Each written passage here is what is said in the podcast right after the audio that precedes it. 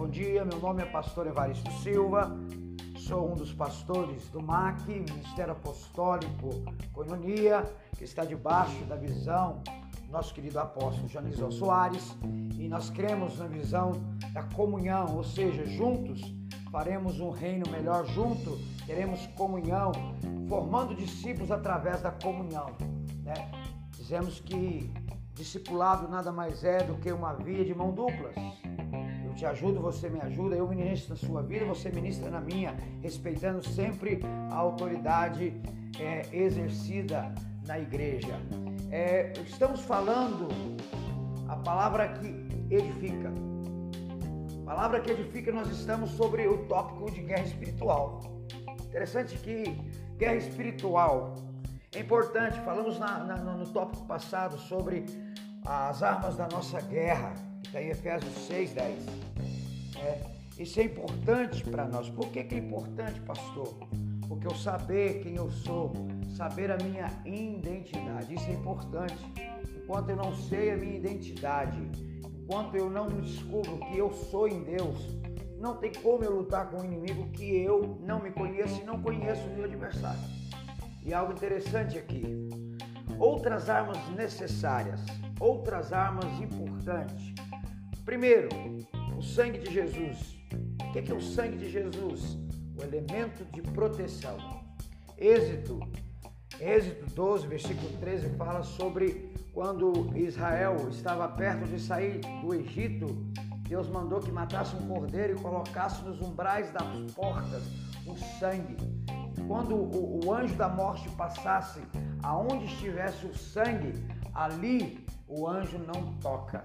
Ou seja, quando você tem o sangue de Jesus na sua vida, quando você tem a proteção do sangue de Jesus, o diabo não toca em você. Ele é o elemento de proteção. Hebreus 2,14 também diz isso, porque nós somos lavados pelo sangue de Jesus. O nome de Jesus, o elemento de ataque. A arma, a bomba atômica contra o inferno, contra demônios, é o nome de Jesus todo joelho se do, do, dobrará perante o nome. O nome de Jesus, ele se dobrará. Não tem demônio, não tem Satanás, não tem inimigo, não tem força, não tem nada que não se dobre perante o nome de Jesus. Interessante. Olha, o elemento de ataque para quebrar resistências e libertar as pessoas. Marcos 16, 17 Atos 3, 5, versículo 8, Lucas 10, 19.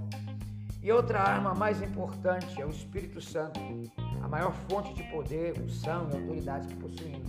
Não só de fonte de poder ou força de poder, mas a pessoa preciosa do Espírito Santo, onde eu tenho comunhão. E a Bíblia diz que é Ele que convence o homem do pecado, da justiça e do juízo.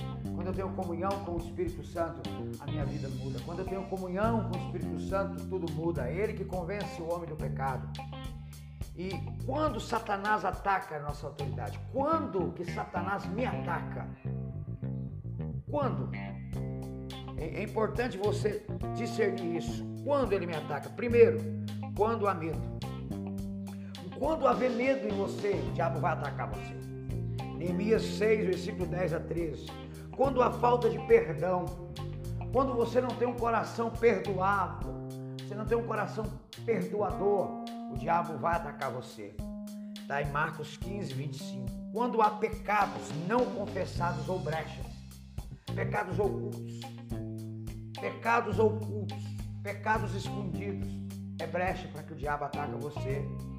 Aonde está isso, pastor? Tiago 5, versículo 16.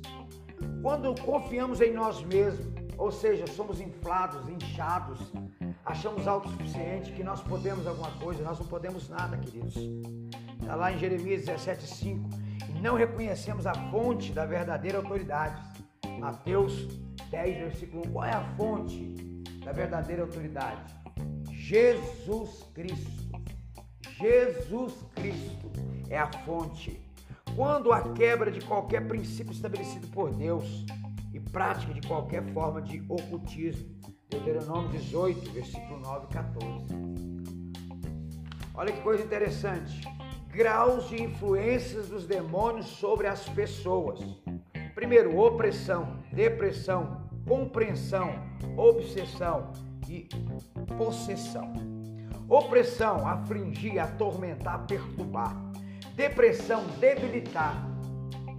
Compreensão, apertar, espremer, sufocar. Obsessão, manias, hábitos, vícios, fortalezas interiores que condicionam o indivíduo a fazer algo. Possessão, domínio total, permanente ou temporário. O Satanás vai dominar você. Por que, que a pessoa fala assim? Aquele rapaz era normal, aquela mulher era normal, ela enlouqueceu, tornou esquizofrênica, tornou algum distúrbio, algum transtorno mental. Por quê? Porque ela foi enlouquecida. Não existe pessoas loucas. Existem pessoas que foram enlouquecidas. Satanás traz, enlouquece as pessoas. E algo interessante, característica de um guerreiro. Veremos isso na próxima tópico. Meu nome é Varisto Silva, pastor do MAC, Ministério Apostólico Coinonia, sobre a cobertura do meu querido apóstolo Janizô. Tenha um bom domingo para todos vocês. Até a próxima. Jesus abençoa. Amém.